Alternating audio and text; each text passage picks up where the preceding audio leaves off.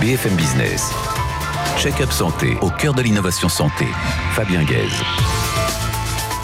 Bonjour à tous, ravi de vous retrouver sur BFM Business dans Check-up Santé. C'était hier la journée mondiale du cancer, l'occasion de lancer officiellement le Paris-Saclay euh, Cancer Cluster, lieu unique au monde, fondé par Gustave Roussy, l'INSERM, l'Institut Polytechnique de Paris, l'Université Paris-Saclay et Sanofi. Fabrice Barlési, directeur général de Gustave Roussy, est heureux de nous le présenter sur le plateau. Saviez-vous que plus de 80 000 produits étaient vendus en pharmacie, dont de nombreux médicaments, et qu'ils l'étaient sans prescription médicale obligatoire? On les appelle les PMF, médicaments de prescription médicale facultative. Vincent Cotard, président de NERES, qui regroupe les laboratoires qui les produisent, est avec nous dans le Check-up Santé. Enfin, on peut dire qu'ils ont bossé ces deux dernières années. Ce sont les laboratoires d'analyse médicale et ils n'ont pas fait que du PCR. Nicolas Ploquin, directeur de Unilabs, nous raconte ces deux années, mais aussi le futur. Check-up santé, c'est parti. Fabrice Barlési, bonjour. Bonjour. Alors, vous êtes spécialiste euh, du cancer, du cancer du poumon, de, la médecine de précision, de l'immunologie euh, des cancers. Vous êtes considéré comme l'un des, chercheurs les plus influents au monde. J'ai lu partout. Euh, bravo. Vous dirigez depuis 2021 Gustave Roussy, donc ça va, avec, ça va avec. Vous êtes classé premier centre européen et cinquième mondial dans la lutte contre le cancer. Donc, en un mot, est-ce que vous pourriez me dire dans quelle année, quel mois, quelle heure on pourra se dire j'ai un cancer, mais c'est pas grave, euh, je vais vite me guérir le plus vite possible. En tous les cas, Gustave aussi s'est assigné la mission d'arriver à guérir les cancers à la fois de l'adulte, mais aussi de l'enfant euh, au 21e siècle. Bien sûr, c'est un objectif qui est lointain pour les patients et leurs familles, mais dans les dix ans qui viennent, on peut quand même être certain que les progrès technologiques et notre compréhension des maladies permettront, en tous les cas, dans l'immense majorité des cas, au moins les deux tiers des patients d'imaginer être guéris de leur maladie avec le minimum de séquelles. Parce qu'on est à moins de deux tiers actuellement? Aujourd'hui en France, c'est en gros 400 000 nouveaux cas par an, 150 000 décès. Donc on guérit plus de la moitié de ces nouveaux cas de cancer, mais il y a clairement une marge de progression et c'est à ça qu'on travaille. Alors justement, on va s'y approcher encore plus euh, grâce à des initiatives euh, comme celle que vous avez lancée il y a, il y a hier hein, d'ailleurs, hein, euh, le PSCC, le Paris Saclay Cancer Cluster, en présence de nombreux ministres. Qui a eu l'idée de cette fabuleuse aventure? Je dirais que l'idée euh, du Paris-Saclay Cancer Cluster, elle est née euh, au cours de 2020 dans nos réflexions autour du plan euh, stratégique institutionnel et puis aussi dans le cadre des travaux de la Commission stratégique des industries de santé qui a publié ses résultats en 2021 et, l'idée d'avoir la nécessité de concentrer les moyens à la fois de la recherche mais aussi sur le plan économique pour arriver à développer de nouveaux médicaments et garantir une indépendance sanitaire dans une certaine mesure. À la France a clairement été soutenue par l'ensemble de ces process et il a été annoncé en juin 2021 et il se matérialise aujourd'hui, début 2022. Alors, qui sont les fondateurs, les, cinq mousquetaires? Les fondateurs, c'est un peu une association de numéro un, plus grande université euh, française, l'université Paris-Saclay, premier groupe industriel dans le médicament, Sanofi Aventis euh, pour la France bien sûr, mhm. l'Institut euh, Polytechnique, qui est une école qu'on n'a pas besoin de présenter, et puis l'INSERM, qui est le premier opérateur de recherche biomédicale associé à Gustave Roussy, donc premier centre européen de lutte contre le cancer. Dans toute la France. Hein, L'INSERM, bien sûr, qui est un opérateur national mhm. et le premier dans le domaine de la recherche biomédicale, évidemment. Donc en quoi va consister ce, ce biocluster en oncologie? Alors l'idée euh, du cluster, popularisée récemment pour d'autres raisons, mais dont on comprend bien l'idée de la concentration et du fait qu'on met ensemble. Il n'y a rien d'infectieux, mais, mais l'idée la même, c'est mhm. mettre ensemble concentrer les moyens à la fois sur le plan scientifique, sur le plan technologique, les plateformes, mais aussi sur le plan économique. Offrir à l'ensemble des startups qui travaillent dans ce domaine-là la capacité de se développer, se développer le plus vite possible pour rester dans la compétition. Aussi, l'interdisciplinarité que va nous apporter ces géants que sont l'Université Paris-Saclay et l'Institut euh, Polytechnique. Et puis, la catalyse des projets au niveau national. Le cluster, même s'il est géographiquement localisé en Ile-de-France, à proximité de Gustave aussi, a vocation à accueillir l'ensemble, l'ensemble des projets, oui, effectivement, il sera localisé sur un lieu qui s'appelle le Fort de la Redoute, mhm. un ancien site du ministère de l'Intérieur. Donc enfin, une, euh, on peut dire une synergie euh, publique-privée Clairement, ces partenariats publics-privés, on le sait depuis longtemps, sont indispensables. Plusieurs modèles, à la fois en France, mais aussi à l'étranger, ont montré la synergie qui naît à la fois des savoir-faire qui sont très complémentaires. Et c'est clairement cette synergie qui va permettre aujourd'hui d'aboutir. Et l'objectif est ambitieux. 100 projets portés dans les 10 années qui viennent mhm. en vue d'apporter aux patients un réel changement dans la prise en charge des pathologies. En, réunissant donc des acteurs euh, divers et variés, les, patients, les hôpitaux, les universités, les industriels, les organisations organismes nationaux de recherche, les patients aussi, non Exactement. Le rôle des patients sera central dans, dans la, la conduction de ce projet où on mhm. aura euh, euh, la conduite, pardon, de ce projet où on aura mhm. euh, le, le, besoin d'être toujours, et c'est ce que Gustave aussi a toujours cherché à faire, et c'est ce qu'on va faire avec l'ensemble de ses mhm. partenaires, de partir du patient. C'est un projet qui est centré sur les patients, sur leurs attentes, et qui doit clairement répondre à ces attentes dans un délai qui est compatible avec les attentes de la société aujourd'hui. Bon, c'est un énorme budget, j'imagine. C'est des budgets énormes, très fort euh, soutien bien sûr de l'État, comme ça a été annoncé par le président de la République autour de, de ces clusters.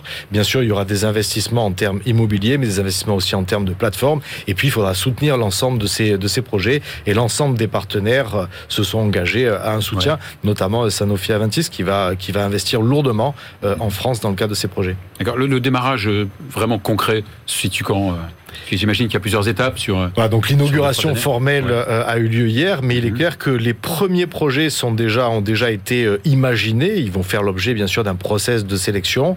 Le, le, le totem lui-même, le bâtiment physique verra le jour probablement aurait 2027, mais entre temps nous allons localiser aux alentours de, de Villejuif et aux alentours de, de Gustave aussi hein, les premiers bâtiments qui vont accueillir les premiers chercheurs et permettre de lancer ces premiers projets. D'accord. Et ces chercheurs évidemment seront nationaux voire internationaux? C'est l'objectif avoir les meilleurs euh, de la recherche au niveau national, le meilleur de l'expertise aussi en termes cliniques, mais aussi en termes industriels et en termes scientifiques dans tous les domaines qui seront nécessaires, et d'avoir bien sûr la capacité à garder ou faire revenir, et euh, bien sûr l'ensemble euh, des chercheurs de très haut niveau qui sont malheureusement partis à l'étranger parce que ce type de structure n'existait pas. Oui, le, le cette crise sanitaire montré, a montré quand même qu'on pouvait collaborer, euh, pas seulement dans, dans un lieu euh, évidemment unique, tant mieux, mais est-ce que la, recherche, elle, euh, elle collabore avec les États-Unis, avec d'autres pays comme la Chine comme... Bah, c'est connu depuis longtemps. Chaque crise est une opportunité. Et c'est vrai que là, la crise a certainement mis en exergue le fait que la santé était importante. Mhm. Deuxièmement, qu'il y avait des collaborations et que tous ensemble, on arrivait à trouver des solutions à l'échelle mondiale de manière beaucoup plus rapide. Et ça, euh, probablement aussi mis en exergue le besoin en France d'avoir mhm. cette concentration de moyens afin que nos grands euh, pôles scientifiques collaborent avec les grands industriels et soient capables au plus vite d'apporter des solutions qui soient au bénéfice des patients. On n'a pas été capable de le faire tout de suite dans le délai imparti, euh, je dirais, sur le plan infectiologique, mais le but c'est de réussir ce pari dans le domaine de la cancérologie. Un dernier mot quand même sur Gustave Roussy, que vous euh, dirigez depuis euh, une petite année. Non, euh, donc l'avenir c'est quoi Vous disiez donc euh, c'est euh, Gustave c'est Gustave aussi bien sûr, c'est l'avenir aussi Gustave. C'est l'ultra personnalisation, c'est ça Oui. Le projet de, de Gustave aussi pour les dix années qui viennent, c'est une ultra personnalisation mmh. à la fois de la prévention, du dépistage et du suivi du cancer, mais également de la recherche avec l'idée que chaque patient doit pouvoir avoir une analyse la plus précise possible de sa tumeur, mais également du micro-environnement de sa tumeur.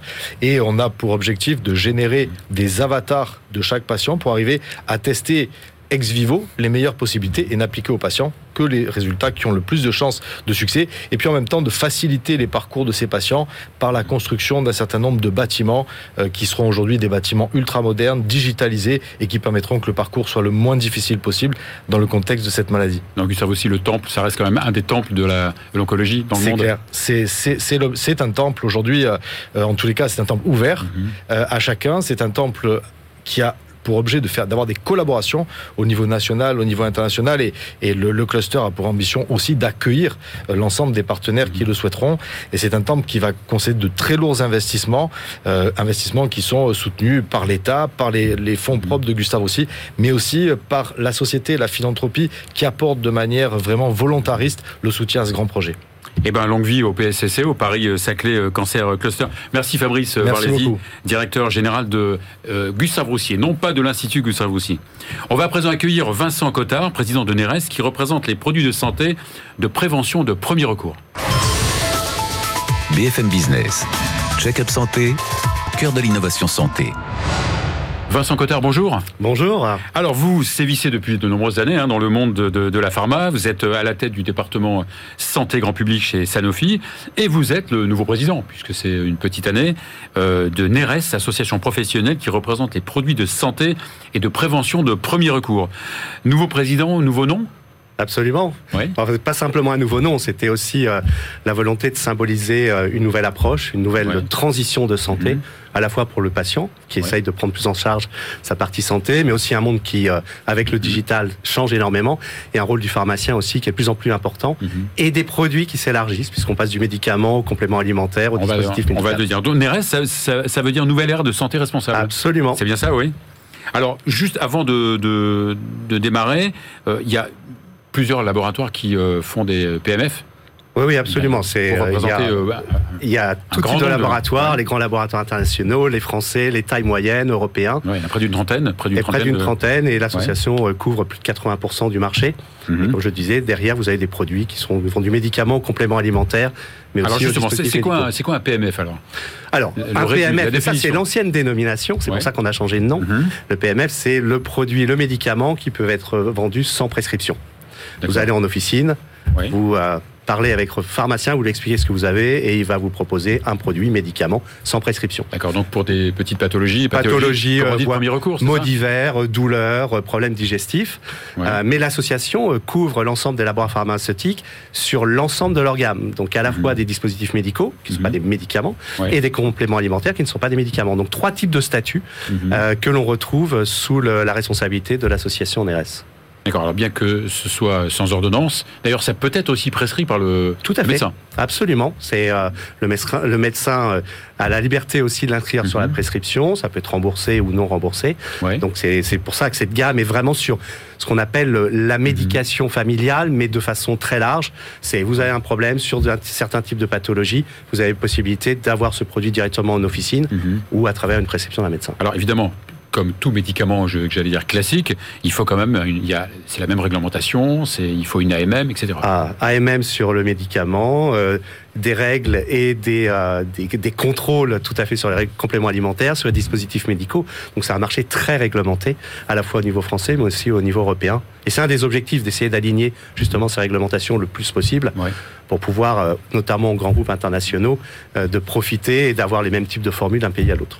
Alors la, petite différence aussi avec les médicaments, j'appellerais classique, hein, euh, euh, prescrit donc euh, médicalement, c'est la pub que vous pouvez faire.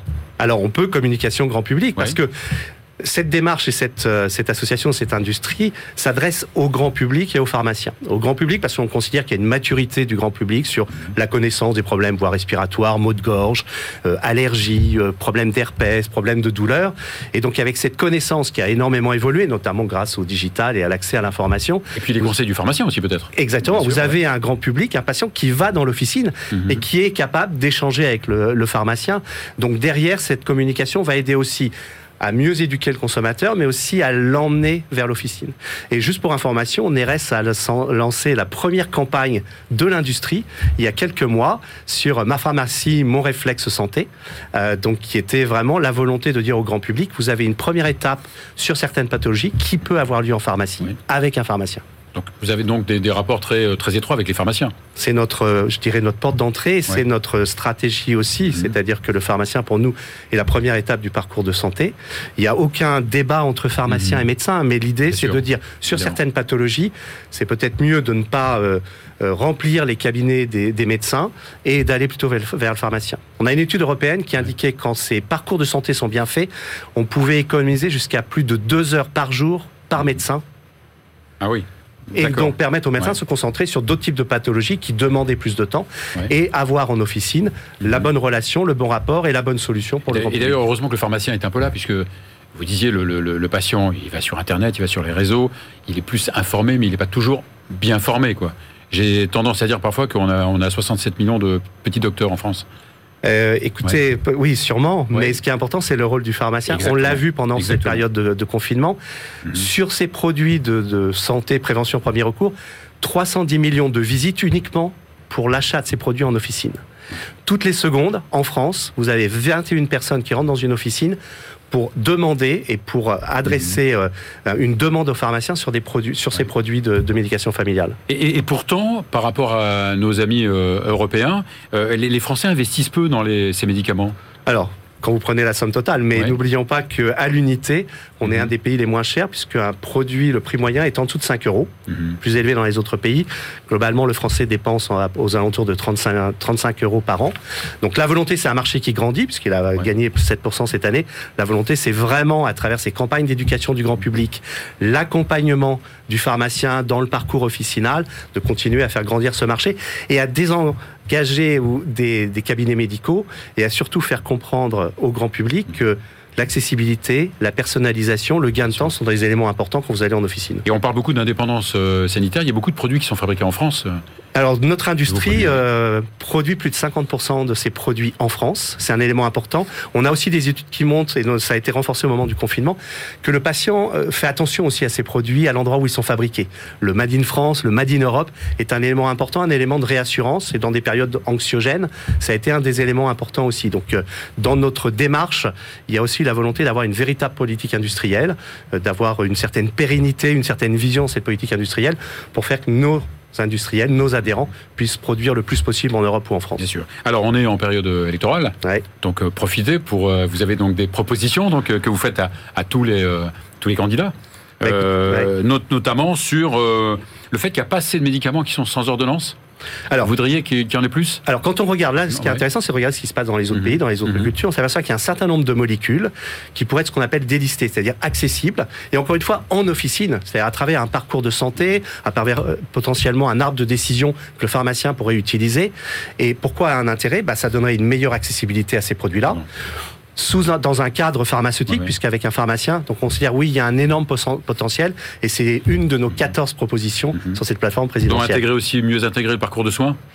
parcours de soins. Pourquoi? Ouais. Parce que donner les outils aux pharmaciens pour prendre les bonnes décisions, à travers par exemple des arbres décisionnels, prendre en charge cet acte, parce que c'est pour nous un, un élément important, et donner la bonne information aux, aux consommateurs, aux, aux patients, pour se dire sur ce type de pathologie ou de symptômes, bah, je vais d'abord aller en officine. Alors, juste, juste un dernier mot sur, euh, juste un dernier mot sur la vente en ligne. Ouais. Qu'est-ce que vous en pensez des médicaments prescrits sans ordonnance? Alors, on, on est très clair. Nous, ce qu'on appelle vente en ligne, c'est pas le market, ce qu'on appelle le Mhm. marketplace, c'est ce sont les sites e-santé des pharmaciens.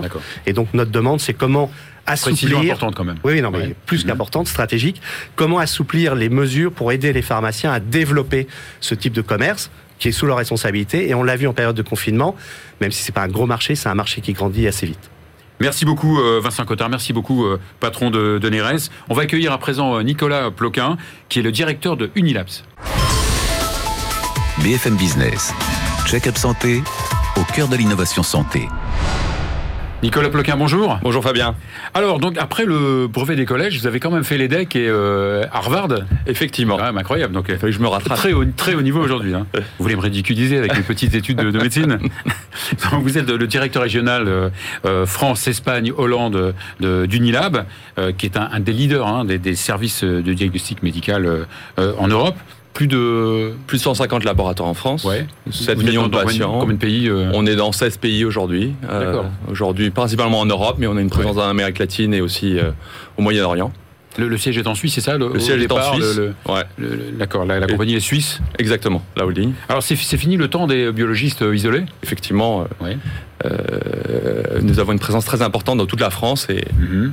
Donc il y a, il y a, euh, donc en France vous avez combien de il y a combien de laboratoires euh, 150 laboratoires, 250 biologistes qui travaillent d'arrache-pied, d'ailleurs qui ont été très impliqués, comme vous le savez, euh, pendant la crise du Covid. Oui, on va, on va en reparler bien sûr.